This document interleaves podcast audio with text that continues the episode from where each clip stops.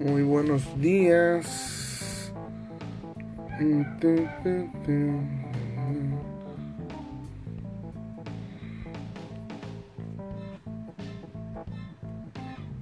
Ok, vamos a esperar invitado. Vamos a acomodar esta madre, se llama madre tripié, así que vamos a ponerlo aquí mero.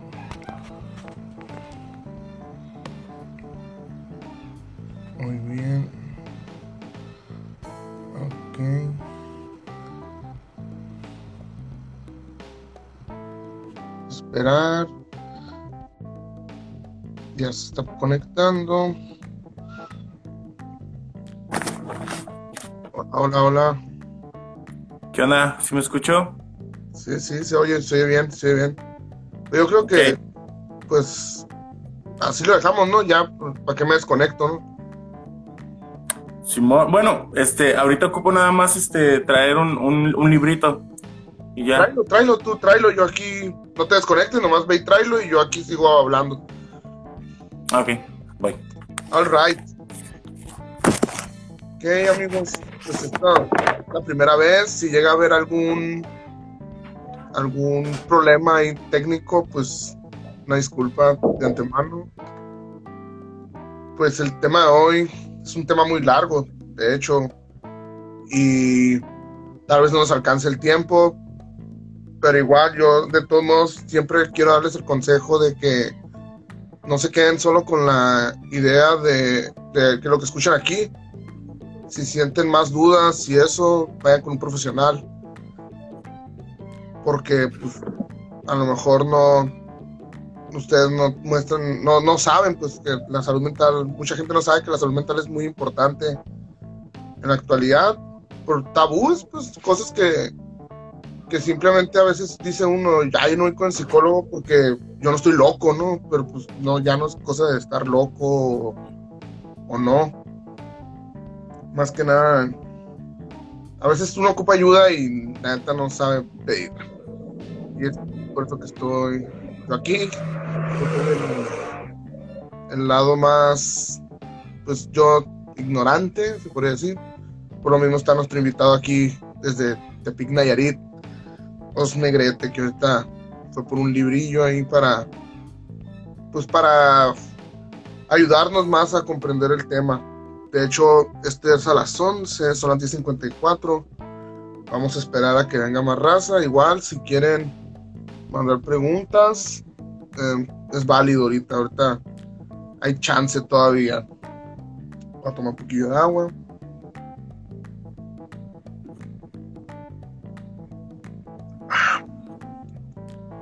Cinco personas, está a reventar.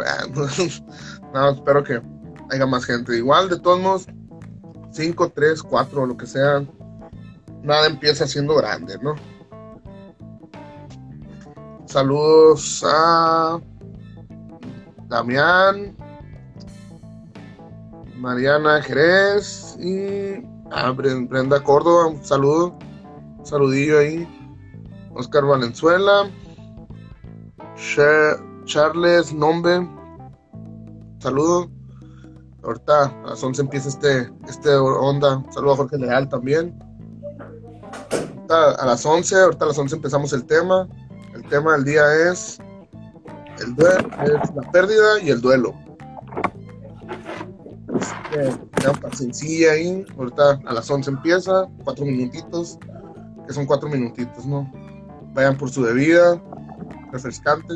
Hay cerveza ahorita. Así que bueno, aquí no hay cerveza, ¿no? Aquí no hay cerveza todavía. Pero estoy tomando un tecito, un tecito aquí. Un tecito mañanero. Ah, yo estoy dando en chanclas, bro. Está, listo. Yo, ta- yo Pero, también- este, dijiste como que cuatro minutos, solo si vamos a esperar a la gente. Sí, sí, claro. Ahorita, yo como, yo también ando así, tipo tú, formal de arriba, informal de abajo. Yo sé, es como, no sé, como que es lo más convencional ahorita en cuarentena. Para el home office. ¿Y ahí cómo está ahorita la, en Mexicali? Pues, El calor. ¿En, qué, ya te voy a preguntar, ¿en qué aspecto, no? Eh, el calor, no, el calor. El calor no está tan zarra, fíjate, no. Está, bien loco el clima ahorita aquí. A veces en la noche hace vientillo y está como fresco. Y en las mañanas está como, pues, bien pinche caliente. Yo creo que nuestro problema es un tiro directo con el sol, pues. como que ahí como eh, la atmósfera se aventó un efecto lupa, está concentrando los rayos del sol. El peor es que según estamos, yo siempre he tenido entendido, si es mentira, pueden decírmelo, pero que yo tenga entendido, estamos en un hoyo.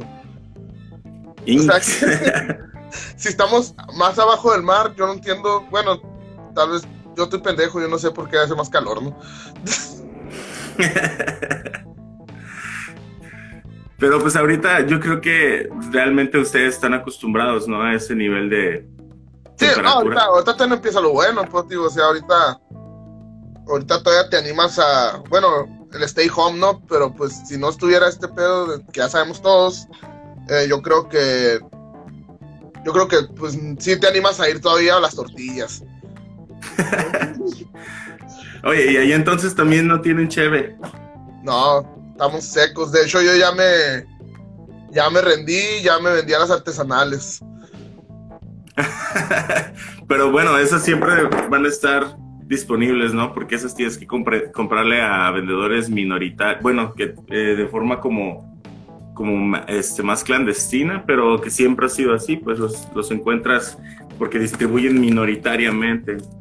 Pues sí, allá, allá cómo está el rollo ahí con la, con la cheve, no con el clima, porque pues vives en no allá el clima está chilo. Sí, sí, pues eh, en teoría, porque las personas acá pues se acostumbran y y ya de repente vemos como que a lo mejor unos 28 grados ya se nos hace muchísimo calor, 30 y ustedes pues llegan hasta 42, 45, ¿no? Ah, pues, yo creo que hemos llegado hasta 50, güey, creo. Creo. Ok. no, pues con la, con la fíjate que aún hay, aún hay. Si te sabes mover, la encuentras. Este, de hecho, ahí tengo unos amigos que tienen la plaza del alcohol ahorita. no vamos a decir el nombre del cartel, pero. Digamos que es también del Pacífico. Muy bien, yo, creo que ya es orilla, ¿no? Ya. Ya, ya. 11.59. 10.59 acá, 11.59 allá. Para los que no sepan, aquí mi invitado, Os Negrete, es de Tepic, Nayarit y por eso la diferencia horaria. Pero pues aquí andamos, ¿no? Tempranito. bien, bien. Bueno, pues el tema del día está sabroso. Bueno, podría ser complicado, ¿no? No sabroso, más que nada complicado.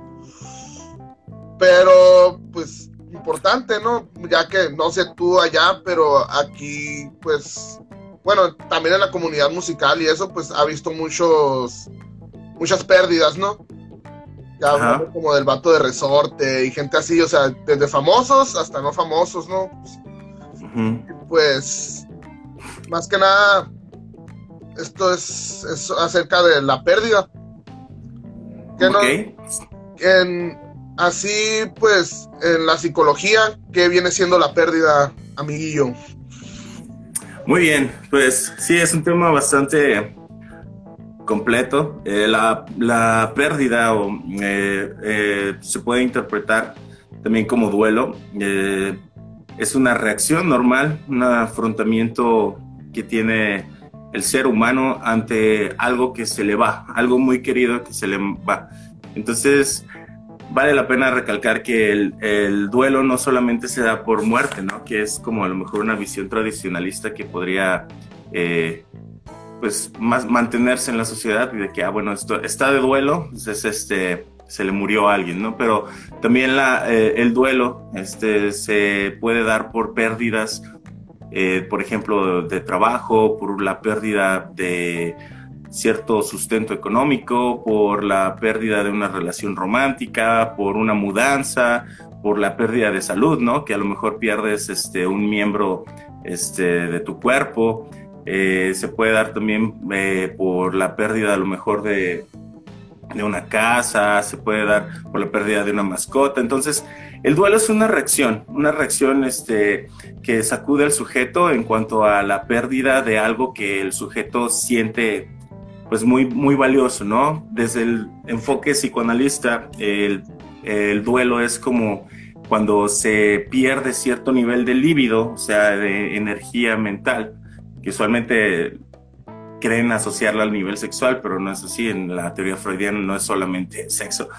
Pero el, el, duelo es la pérdida de líbido sobre un objeto relacional, o sea, sobre una relación importante este, que busca, y bueno, que por así decirlo, normalmente el sujeto buscaría depositar ahora esa líbido, esa energía, en otra relación objetal parecida o similar que, que lo llene, ¿no? Entonces, en conclusión, por así llamarle, el duelo es la reacción emocional ante la pérdida, la pérdida de algo valioso.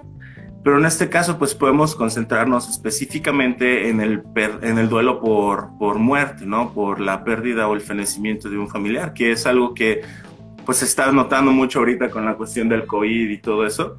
Y pues desde los estratos más este, del pop, ¿no? Como lo, lo estamos eh, viendo, el mundo popular, están eh, enfermándose y pereciendo muchas personas este, que suelen ser eh, las acaparadoras o protagonistas de las noticias usualmente. Y ahorita pues el, el COVID-19 y todo esto está generando pérdidas de estas personas y también en, en, estratos más íntimos, ¿no? Gente en sus casas que a lo mejor está perdiendo a eh, familiares, padres, este, hermanos, tíos, etcétera, etcétera, con diversas este, enfermedades, ya sea pues crónico-degenerativas o congénitas que los vuelven más vulnerables, pues ahorita este, todos ellos están en riesgo o ya están empezando a, a atravesar un duelo por la pérdida de estos familiares. No, y aparte no solo por COVID, de hecho ahorita yo creo que, pues, bueno, yo cuando empezó este rollo, dije, o sea, siempre está gacho morirse, ¿no? Pero, o sea, que tener la pérdida de alguien, pero ahorita que no puede ser velado, que hay muchas trabas, ¿no? Yo digo, que, que pues, qué mal pedo. Pues, mi pésame, si alguien que nos está viendo pues, está pasando algo así, pues, pues espero esto le pueda ayudarnos a, a buscar una... Sí, sí, definitivamente.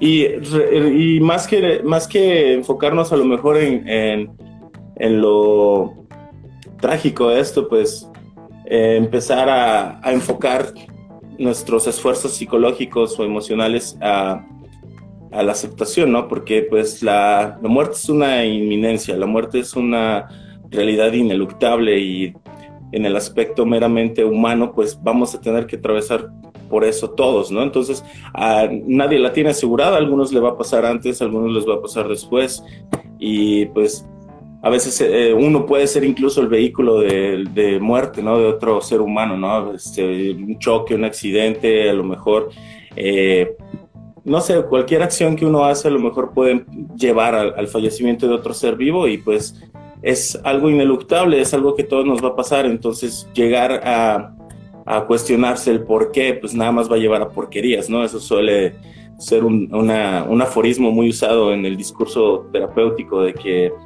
pues el por qué lleva porquerías y muchos porqués se vienen a través de, del duelo, ¿no? De la pérdida. Pues ya explicando lo que es la pérdida, pasemos al, pues ya lo, a lo que es el duelo, ¿no? Las fases, las famosas fases, que a lo que investigué, porque hice mi tarea, son cinco, ¿no? Cinco fases.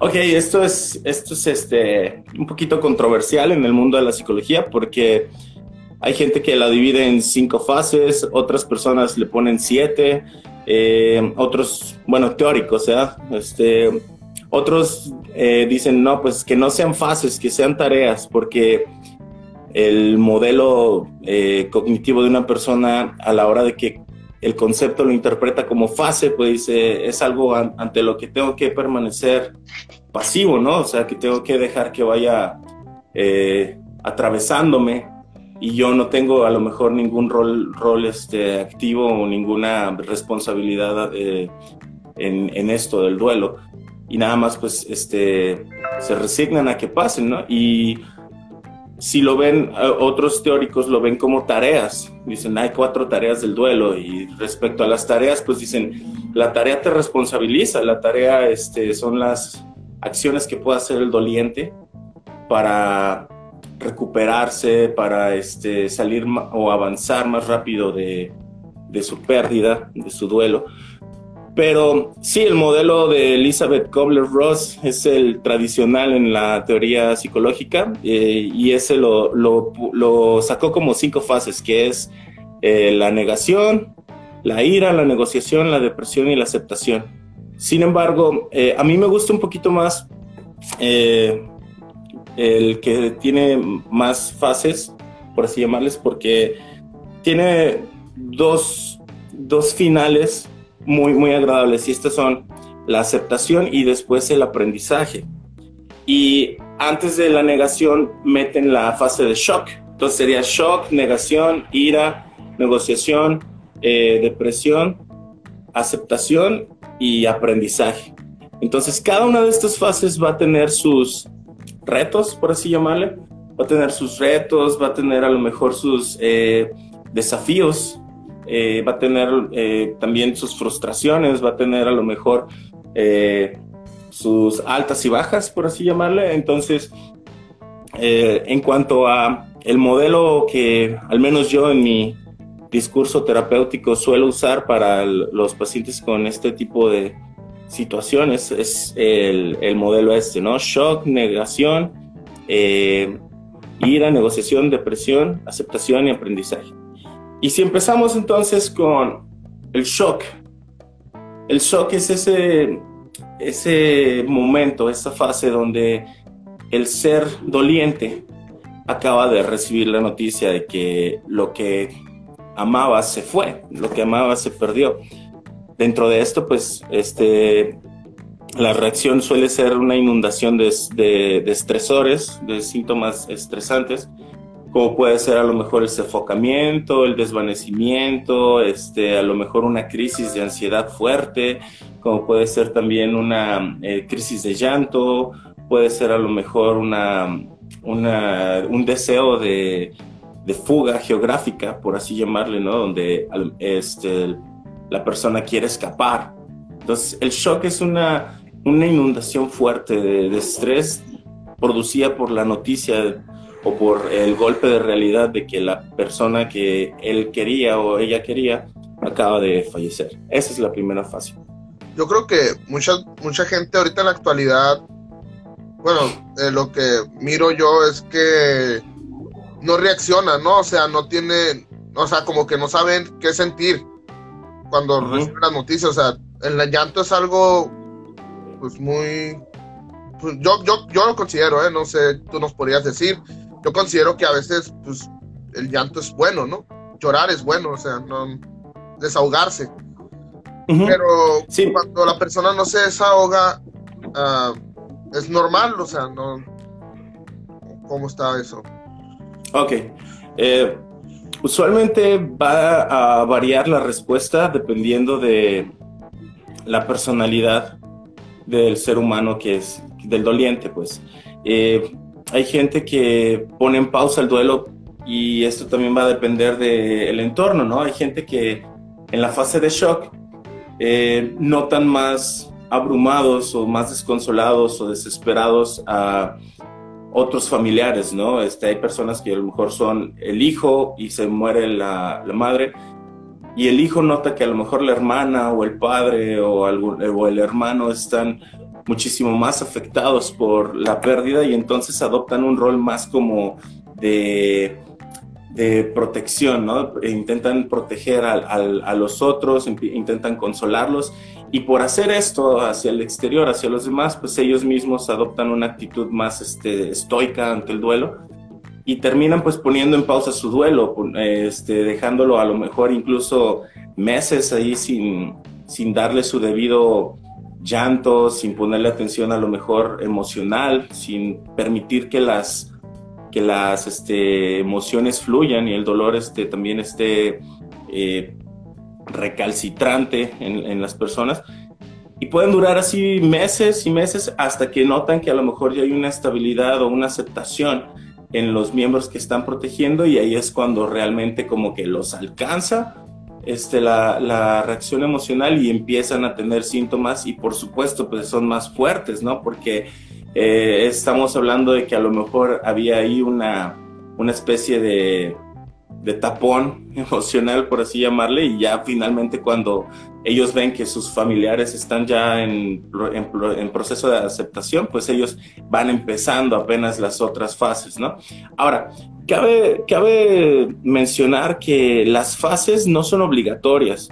No todos tienen que pasar por todas las fases forzosamente y no precisamente en ese orden, ¿no? Hay gente que pasa el shock y luego luego brinca la depresión y nunca tiene ira ni pasan por la negociación o hay gente que está en el shock y luego luego pasa este a lo mejor a la ira, a lo mejor pasa eh, de ahí a la depresión y no pasan por negociación, entonces no hay una fórmula y eso es lo eso es como lo, lo inquietante cuando uno es psico, psicoterapeuta de que a lo mejor no puedes decirle lo mismo este, o darle las mismas estrategias de afrontamiento a un ser humano doliente que a otro. Entonces no es como en las matemáticas, de que a lo mejor eh, lado por lado siempre te va a dar el área del cuadrado o base por altura siempre te va a dar el área de, un rectángulo.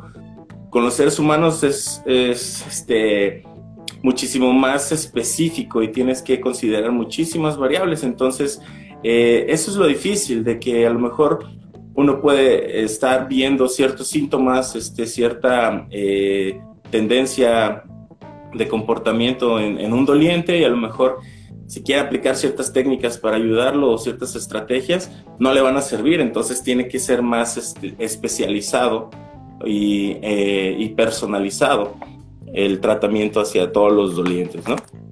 Sí, es como, es como yo siempre he pensado que en todo, ¿no? En todas las personas somos diferentes. Es como un ejemplo, pues, ahí que no tiene nada que ver con este tema.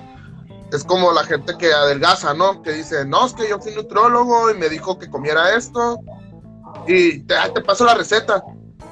Y se la pasa a la amiga, que pues no funciona, ¿no? Acá la, la amiga engorda más. Y es como que, hey, ¿qué, ¿qué, onda? ¿Qué pasó? Pues que todos somos diferentes, pues no, no puedes aplicar la misma receta en todo el mundo. Qué chido que así fuera, ¿no?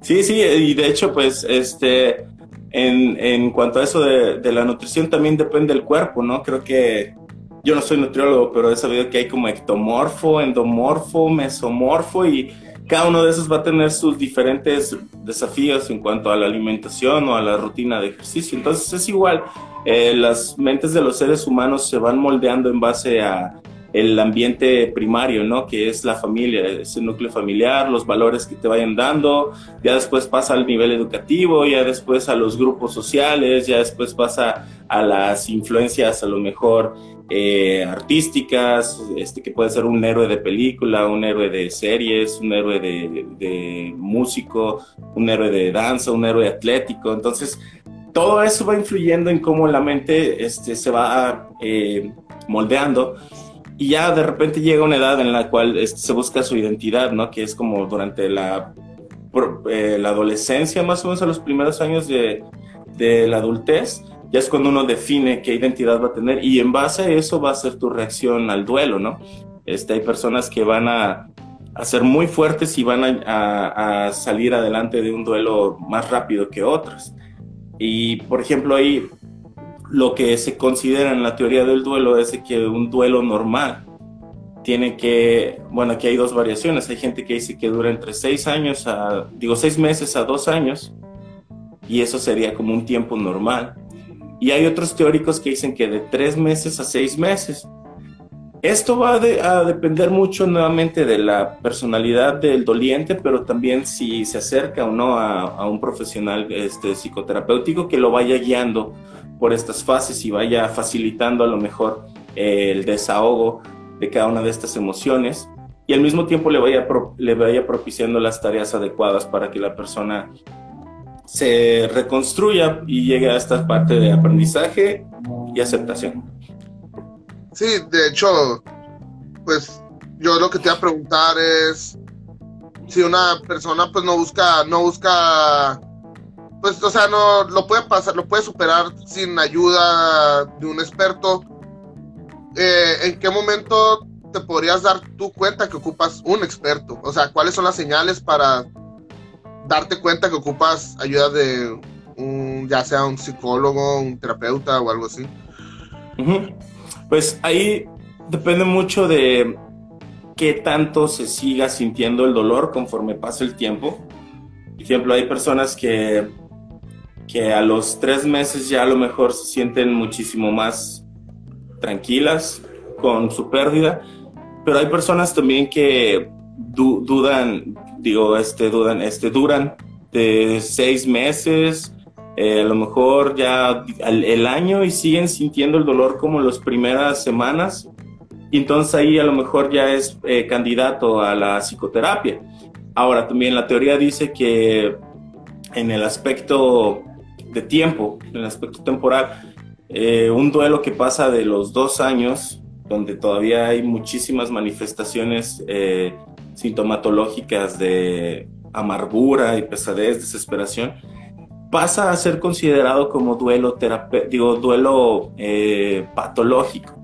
Y un duelo patológico, pues usualmente ya por la misma palabra, ¿no? Es patología, enfermizo, enfermedad. Un duelo patológico ya usualmente este, puede durar, eh, al menos yo los que he visto en terapia, llega gente que ya tiene como tres años, cuatro años y no ha superado la, la pérdida. Incluso hay gente que dura hasta diez años, ¿no? Eh, y aquí te digo, depende mucho de, de, las tareas del duelo y que también las hayan sabido afrontar. Mira, aquí alguien nos escribió y dice, también hay personas que se niegan a recibir la ayuda, diciendo que no la necesitan y que no quieren recibir la ayuda porque dicen que nadie los va a entender. Entonces, sí es cierto, o sea, hay gente que va a tener una actitud reacia ante la terapia, ¿no? Aquí ya va a depender mucho de que en algún punto eh, sean convencidos por sus familiares de que asistan al terapeuta o de que ellos mismos toquen fondo y que quieran ir.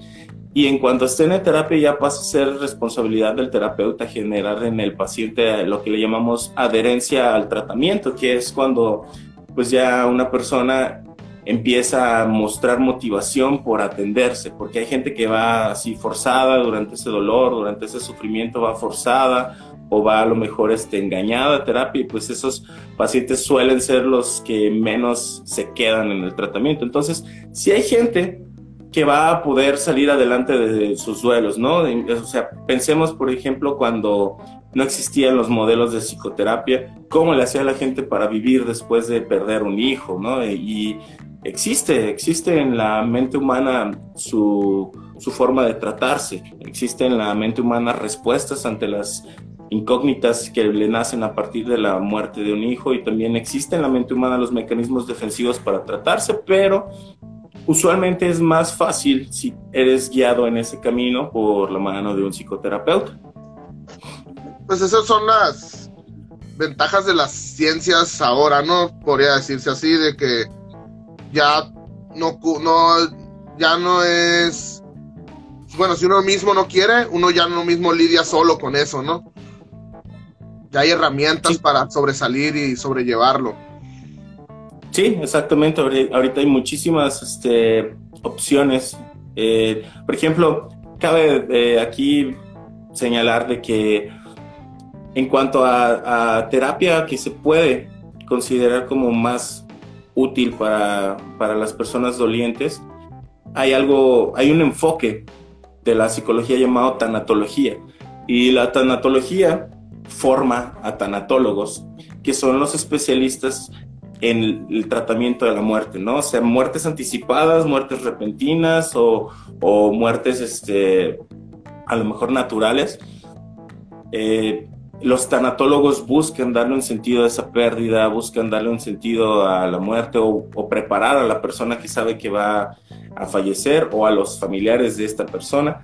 Entonces, muchas veces es muchísimo más eh, atinado irse preparando terapéuticamente cuando sabemos que la pérdida va a ser eh, inminente, ¿no? Hay factores entonces que benefician la velocidad con la que alguien puede recuperarse y llegar a la aceptación y el aprendizaje en un duelo. Y estos podrían ser eh, la relación que tienes con la persona que falleció, porque no es lo mismo que fallezca a lo mejor un amigo a que fallezca un hijo. Entonces también eso va a eh, influir en la velocidad con la cual lo superes. También existe a lo mejor el entorno, las personas este, que están contigo, si te están mostrando eh, su presencia, su empatía, si te están mostrando su apoyo, este es muchísimo más fácil para alguien salir adelante de un duelo eh, que alguien que lo atraviesa solo. Otro factor pueden ser las creencias espirituales, ¿no? Hay personas que se aferran a la idea de que eh, van a volver a verlo en otra vida, o van a volver a verlo en el cielo, o van a volver a verlo como energía, este, no sé, diversas creencias espirituales, ¿no? Y eso también puede influir en la recuperación más rápida del duelo. También eh, existe como beneficiarios si te, si te anticiparon o no la, la, pérdida, ¿no? Hay gente que le dicen, pues tu familiar le queda un año de vida, le quedan seis meses, y las personas pues se van eh, usualmente lo ideal es que se vayan este, tratando, pero si no se van tratando, se van haciendo a la idea y se van preparando este, mentalmente este, para la pérdida inminente de su ser querido. Entonces, todos estos factores pueden beneficiar o pueden influir en que las, las etapas del duelo eh, sean más cortas y que su desarrollo y el, y el atravesar por estas sea más sano. Pues sí, de hecho, yo creo que pues la gente que ya, ya, ya sabe, ¿no? Pues de que ya, o sea, ya se puede preparar cuando ya le dicen, no, que a tu familia le queda un año, pues no, digase así, no tiene la, pues, no, que no sé si sea mejor o peor en ese caso, la verdad, saber si, saber cuánto tiempo le queda a uno o que sea repentino, o sea, el, en el caso de la, de o sea, ya, ya hablaste de la preparación, de cuando el, en caso ya se sabe el, tiempo o ya se tiene un determinado tiempo, pero en el otro caso, en el de cuando es repentino, ¿qué, ¿cómo se puede manejar eso? Ok, ese es un tema importante porque a esto se le conoce como duelo complicado. Cuando estás este, atravesando una situación, por ejemplo, donde viste a una persona ayer y el otro día te despiertas y en Facebook todos tienen el lacito negro, comparten fotos y que no, pues descansa en paz, te nos fuiste y tú te quedas, what, pero si lo acabo de ver ayer. Entonces, ahí es como, recordemos, el shock, ahí es un shock fuerte, ¿no? Y las personas muchas veces van a tener un duelo complicado si la muerte es repentina o la otra si no hay cuerpo, si las personas este, a lo mejor fueron secuestradas o lo que está pasando ahorita con el COVID en Italia y España, creo que aquí también ha de haber casos, pero estos no han sido pues muy acaparados por los medios, pero he visto que se llevan al familiar este, enfermo y de repente el familiar pues no lo dejan tener contacto por obvias razones con sus familiares y eh, la persona pierde la vida dentro del hospital y como también los restos de la persona son contagiosos, pues los incineran. Entonces, todo eso es muchísima información y muchas cosas que pasan y, los dolientes pues se quedan así como, ¿y dónde está el cuerpo? Y, y ahí atrasan muchísimo más la, la sensación de, aceptación, o sea, la, la tarea de aceptar el duelo eh, es más difícil porque por algo se llama duelo complicado, ¿no? Este, es más difícil porque no hay un, no hay un cuerpo, no hay un, golpe de realidad que te diga, ya, ya no está la persona. Entonces pasa con secuestros, pasa con esto del COVID, pasa con las cuestiones donde a lo mejor la persona solamente la desaparecieron políticamente y no se sabe si está muerta o no. Este, pasa con situaciones eh, donde el accidente fue repentino y a lo mejor uno ni siquiera está en el país o la ciudad donde falleció la persona. Todo esto genera un duelo complicado porque la primera tarea para poder este, afrontar un duelo en la etapa de shock, negación y negociaciones, aceptar la realidad de la pérdida. Y hay muchas maneras en las cuales las personas no aceptan esta realidad. Momifican el cuarto, ¿no? De que no, este cuarto ya nadie va a pasar, este, lo vamos a dejar como lo tenía la persona. Y no se vale o no se, no, no, no, bueno, no se vale, sí se vale, pero no es muy adaptativo que sean los dos, los dos extremos, no los dos pueblos donde, polos, donde se momifica el cuarto, la habitación, se cierra la puerta y nadie más vuelve a entrar, y el otro donde a lo mejor inmediatamente se tiran todas las cosas de la persona que falleció y este, se venden, se regalan. Esos dos polos no benefician la aceptación de la pérdida, porque en una pues se queda intacto y nadie entra, y en la otra te quieres despojar de todos los este, objetos que generan catexias o las mentadas eh, valores afectivos en las personas. Y pues estas dos este, conductas eh, van a retrasar la aceptación del duelo, pero son muy comunes en un duelo complicado. En un duelo complicado, pues es mucha tendencia comportamental a hacer esas cosas. E incluso, incluso hay eh, conductas psicóticas cuando las personas este, pierden a un ser amado. Hay gente que llega al grado de no avisarle a las autoridades que la persona está fallecida y la tienen ahí en su cama o algo así o hay gente que incluso compra un refri de esos de paletas michoacana, no sé cómo decirlo, y ahí, y ahí meten a sus cuerpos. O sea, son conductas psicóticas, son conductas eh, psicotizadas, pero todas hablan o se interpretan como una negación ante la realidad de la pérdida. Y la primera tarea para poder este, salir adelante de un duelo este, es aceptar, aceptar que la persona ya no está. Mucha gente también tiende a sesiones espiritistas, a rituales así que con la Ouija o hablar con un medium o algo así para intentar este, comunicarse con sus seres eh, perdidos.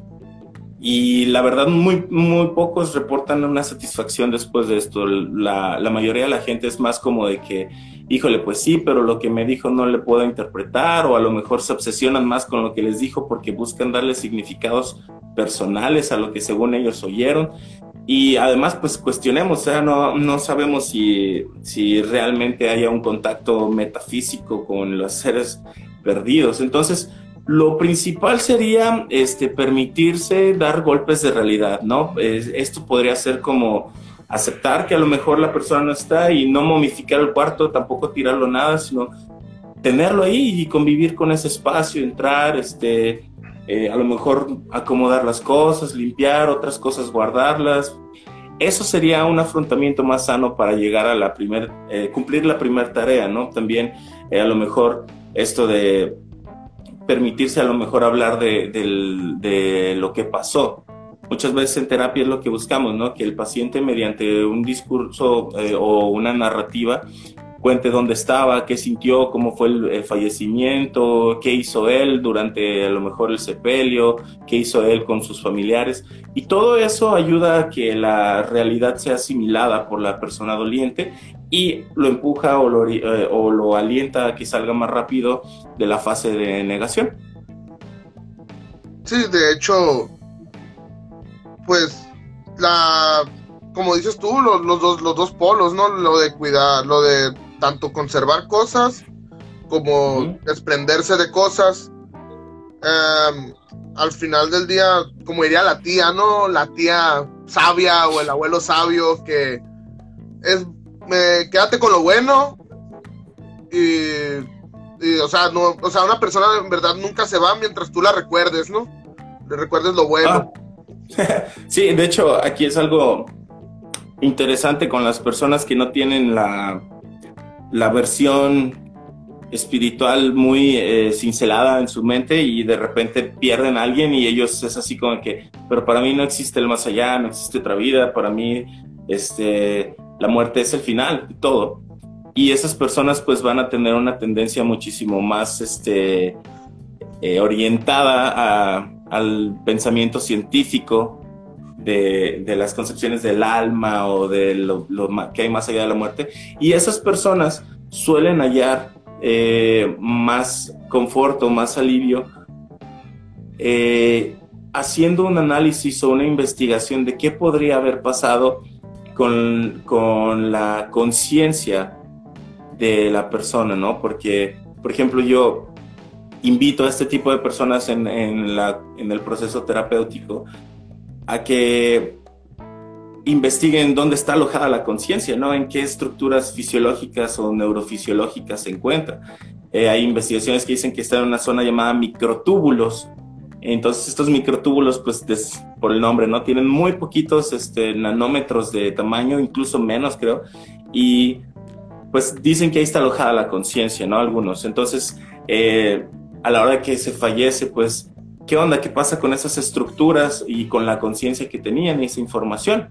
Entonces, dentro de esa cuestión, ellos empiezan esta investigación, esta documentación, y hay unos que, algunos pacientes míos, este, pues que podríamos llamarles ateos, por así decirlo, que también encuentran confort de una forma espiritual mediante la ciencia y eh, en esto de la, de la pérdida y pueden pensar a lo mejor que la información que es, todo el tiempo obtuvieron de, sus seres queridos, pues fueron eh, impulsos eléctricos que absorbían tus sentidos, ¿no? O sea, tú cuando oías la voz de tu ser querido era mediante los movimientos del aire, este, cargando, cargando eh, las frecuencias sonidas, tus, tus, tímpanos lo procesan, se vuelven eh, impulsos eléctricos y químicos y se van a tu hipocampo donde está la memoria, ¿no?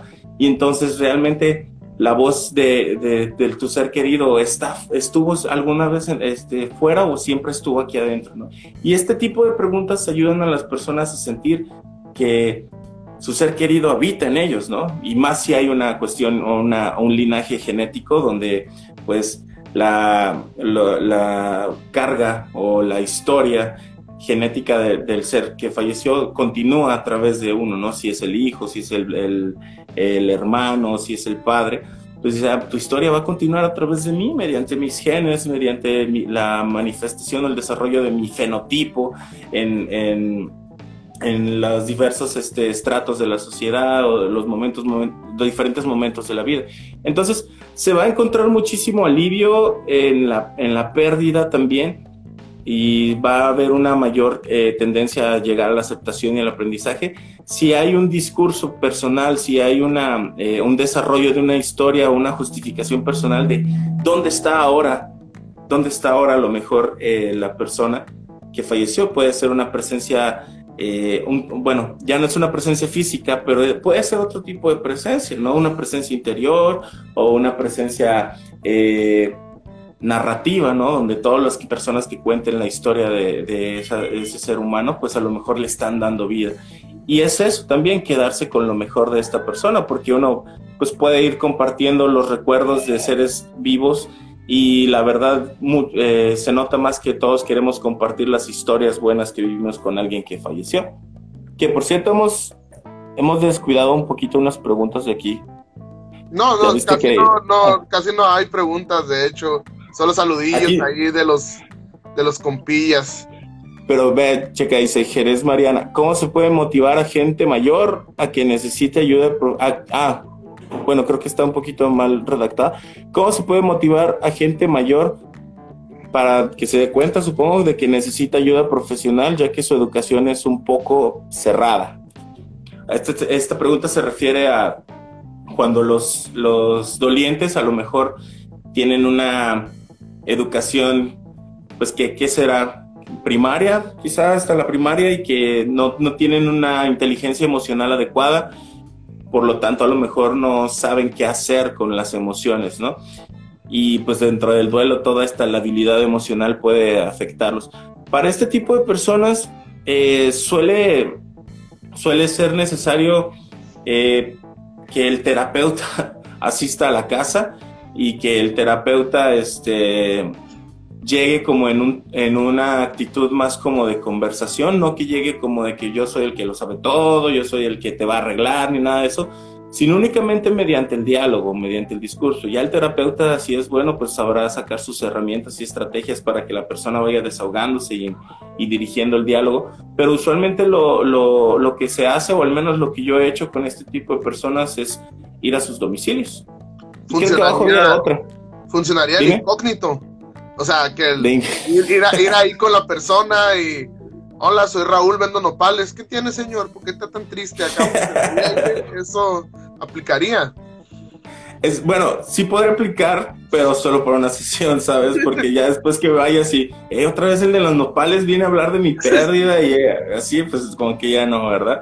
Pero a lo mejor sí, o sea, si en una sesión pues puedes lograr y ya, a lo mejor ya que terminó la sesión, bueno, la verdad, de que así te quita la máscara, no soy Spider-Man, soy Peter Parker, pero decirle así, ¿no? Como que, ah, soy el terapeuta, la verdad, no vendo nopales ni elotes, sino que pues vengo a ayudarte con esto y si puedes darte cuenta, eh, hemos hablado de tu pérdida, cómo te sientes y pues puede ser que de repente quieras asistir a terapia conmigo o que yo siga viniendo. Te voy a cobrar más porque es a domicilio. porque pues hay que comer, ¿no? No, ¿cierto?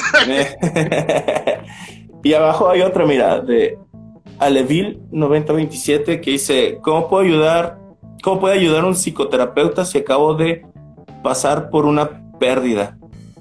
Ok, pues es eso, ¿no? De que el, psicoterapeuta Alevil te va a ayudar a, a encontrar qué acciones puedes realizar para sentirte mejor, hacia dónde puedes dirigir tus esfuerzos y qué tareas son las necesarias para que pases por las fases de la pérdida de la manera más rápida y saludable.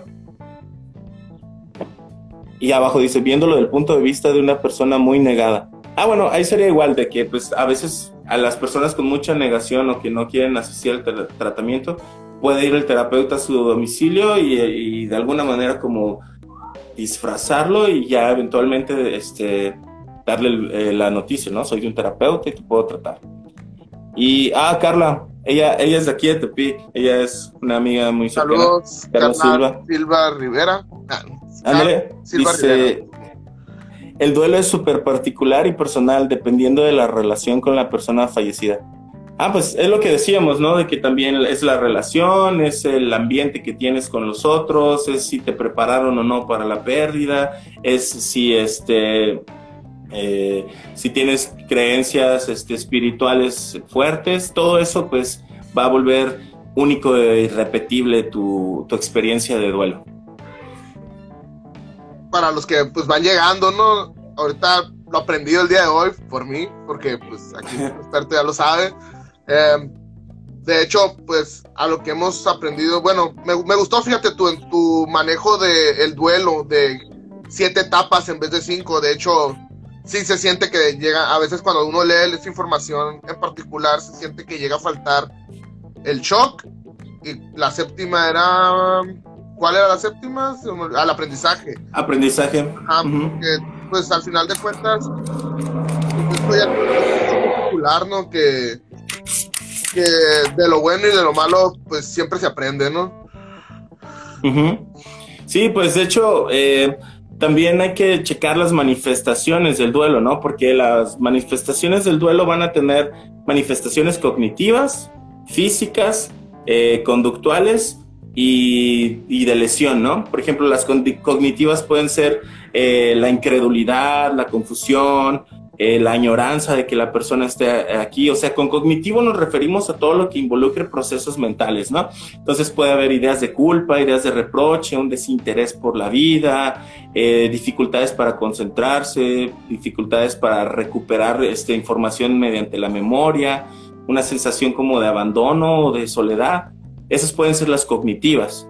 También las manifestaciones del duelo pueden ser físicas, te digo. Entonces, ahí pueden ser como desasosiego, una hipersensibilidad a ruidos, una sequedad de boca, a veces esos nos manejan, otros tienen problemas digestivos, sudoraciones, insomnio, este, pérdida de apetito.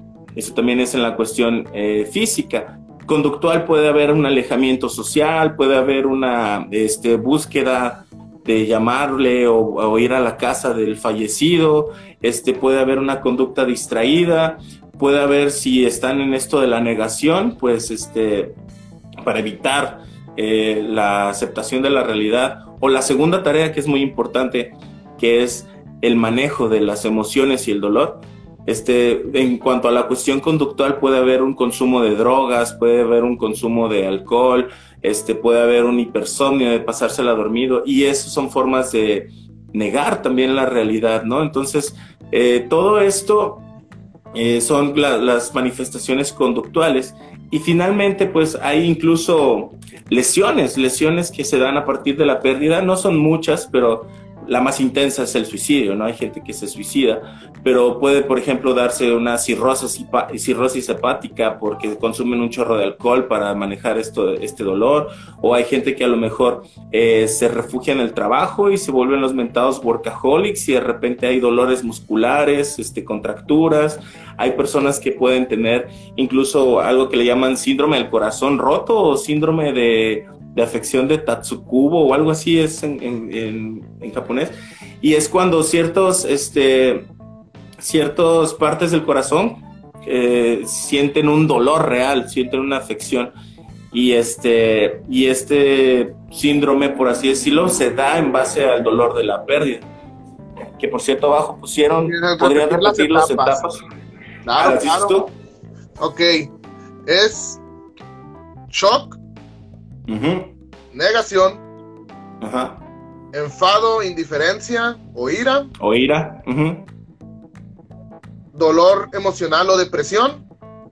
Ajá. Negociación. Es la negociación esa, ¿no? La cuatro. No, esa es la depresión. bueno, igual yo las digo para no generar mucha confusión. Ok, ok, sí, te hecho. sí, ibas, bien, ibas bien. Ok. sí, sáquese y sáquese. es, shock, es este, negación, es negociación, es ira, depresión, eh, aceptación y aprendizaje. Y dice abajo, para los familiares de un suicidio, el proceso de duelo es complicado por no comprender tal decisión. Sí, de hecho, en el suicidio también es complicado el duelo y es otra vez esto que llamamos un duelo complicado donde eh, no hubo un anuncio, no hubo un anuncio de esta pérdida y entonces este, el golpe de realidad tarda más en caer y más cuando empiezan los porqués, ¿no? ¿Por qué lo hizo? ¿Por qué este, por qué se, por qué tomó esa decisión? Eh, ¿qué, ¿Qué es lo que podemos hacer nosotros? Otra gente incluso empieza a sentir culpa, empieza a, echarse como... es bueno tratar de comprender la decisión o o sea, la búsqueda de por qué lo hizo es importante hacerla. Eh, fíjate que en psicología tenemos este aforismo del por qué lleva porquerías y lo puedo eh, ejemplificar de esta manera. Imagínate que a ti te dice tu novia que te corta y pues tú no sabes por qué, nada más te dijo, te voy a cortar pasan los años y tú tienes esta obsesión, ¿no? por qué, por qué, por qué. Y a lo mejor a los cuatro años la ves en una fiesta y te animas, te acercas y le dices, oye, ¿me puedes decir por qué? Y que te diga, pues porque eras muy chaparro y gordito. Esa respuesta no va a satisfacer para nada, no va a ayudar en nada. Solamente va a llevar a eso, no más dolor emocional. Por eso dicen que el por qué lleva porquerías. Lo adecuado aquí es resignificar la pregunta y decir, ¿para qué me está sirviendo esto? ¿Para qué me, qué me enseña la, la decisión de, de, a lo mejor, de mi familiar en suicidarse? ¿Qué me enseña? ¿Qué, qué me dice? De, de, qué me habla en cuanto a déficits o áreas de mejora en cuanto a la familia, no? Eh, a lo mejor hay mucha indiferencia en las emociones, una, una mentada restricción emocional donde no se vale expresar las emociones y a lo mejor eso ha llevado a que mi familiar se suicide o al contrario, hay una extremísima este, la, eh, manifestación emocional donde todo se celebra, todo se grita y a lo mejor este, eso hizo que también una decisión, eh, un dolor emocional fuera tan interpretado tan dramáticamente que, que, tuvo que suicidarse, ¿no? Entonces, no hay que buscar mucho el por qué. Este, hay gente que a la que le va a servir, pero realmente es poca sino hay que buscar el para qué nos está sirviendo esto, qué nos dice como familia, qué me dice a mí como amigo, qué me dice como hermano, como hijo, como padre, de que se, se suicidara esta persona, que a lo mejor yo puedo hacer, que puedo trabajar en mí para que esto no se, se vuelva a dar. Y si te fijas, eso también es parte del aprendizaje, ¿no? De una pérdida. Muy bien. Eso es lo del respectivo a lo de comprender la decisión del suicidio, ¿no? Creo que otra cosa que es importante mencionar son las tareas del duelo. porque como decíamos al inicio, eh, las fases son una cosa y las tareas que tiene que hacer alguien son, eh, una persona son otras. Las tareas son cuatro. Y en estas pues ya tiene una participación activa, un llamado a la praxis, el doliente, ¿no? Y esta, la primera es aceptar la realidad de la pérdida. ¿Y cómo sabemos que no la estamos aceptando? Pues es todo esto, este contenido conductual que decíamos, ¿no? Momificar el cuarto, vender todas las cosas, tirarlas, este, pasárnosla este, dormidos, eh, a lo mejor pensar que la persona está en un viaje y que después lo vamos a volver a ver, eh, pensar que, que podemos comunicarnos con él mediante eh, mediums o sesiones espiritistas, todo eso nos va a indicar que no estamos aceptando la realidad de la pérdida. Conforme vayan llegando los golpes de realidad y la aceptación en, estas, en esta área, la tarea se va a cumplir, la, la, la de la aceptación de la realidad de la pérdida. La segunda tarea es este el manejo de las emociones y el dolor, el permitirse sentirlas, porque hay gente que va a recurrir, te caíste. Qué error del tripié, error del tripié. no, hay, bronca. Este, la, la, segunda es este, aceptar la realidad de la, digo, eh, permitirse sentir el dolor emocional, ¿no? Porque hay gente que te digo, lo va a evadir con drogas, lo va a evadir con sexo, lo va a evadir durmiéndose mucho, lo va a evadir geográficamente, incluso viajando, lo va a evadir mudándose de casa. Y todo eso es nocivo para el duelo, todo eso no, no beneficia, no propicia un afrontamiento sano este, de esto. Entonces, mientras más uno se permita ser visitado por el dolor, menos eh, propensión vamos a tener a que el dolor se transforme en sufrimiento, porque pues está esa diferencia, ¿no? Que el dolor es obligatorio eh, y el sufrimiento ya se vuelve opcional, ¿no? Entonces, esa sería la segunda tarea, es permitirse sentir las emociones el doliente. La tercera tarea es eh, recolocar, por así decirlo, la... Bueno, no, no es recolocar, es como encontrar la manera de adaptarse a un mundo donde ya no está la persona.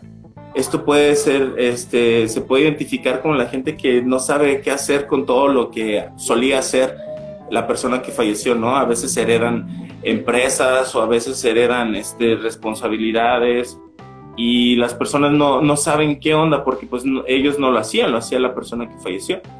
Entonces la tercera tarea es empezar a identificar qué se puede hacer para poder vivir nuevamente y adaptarse a un mundo donde ya no está la persona que falleció. Entonces ahí lo que se busca es empezar a lo mejor a aprender las actividades empezar a aprender las actividades que la persona que se fue este, estaba haciendo o empezar a adoptar el rol de esa persona en ciertas áreas, ¿no? A lo mejor en la laboral o a lo mejor en, en, la, en la cuestión social, pero no, no totalmente, no te quieres transformar en la persona que falleció, pero sí este, encontrando la manera de poder vivir en un mundo donde ya no está esa persona y saber hacer las cosas que a lo mejor la persona dejó de hacer y saber dejar de depender de aquello que la persona nos daba o nos ofrecía o sumaba a nuestras vidas. Y la última fase ya es la de recolocar emocionalmente a la persona que falleció, o sea, ya poder visitar eh, los recuerdos, ya es decir, ah, ok, si quiero este, emocionalmente eh, tener una experiencia con la persona fallecida tiene que ser mediante mis recuerdos, mediante imágenes internas, mediante a lo mejor la, propia manifestación de mi pensamiento, mediante meditación, y no tanto como ir a buscarla a otros lugares o ir a estar hablando todo el tiempo sobre ella para que se sienta su presencia y todo esto, este, esa es la última, la última etapa y la que ya nos, nos podría decir que ya la superamos es saber que cuando uno está pensando en esa persona, ya no siente el dolor igual que cuando se, se, murió, sino ya uno siente una especie de tristeza mezclada con felicidad, a la que usualmente le ponemos el nombre de nostalgia o melancolía, ¿no? Entonces, llegar a esa parte, eh, a esa tarea del duelo y, completarla, estaría hablando de que ya llegamos a la aceptación. Bueno, pues este fue un buen tema. Eh, invitados Negrete, ya nos quedan 10 segundos. no sabía que esto tenía tiempo. Pues muchas gracias a los que nos vio. Saludos, amigo. Ahí seguimos hablando por inbox.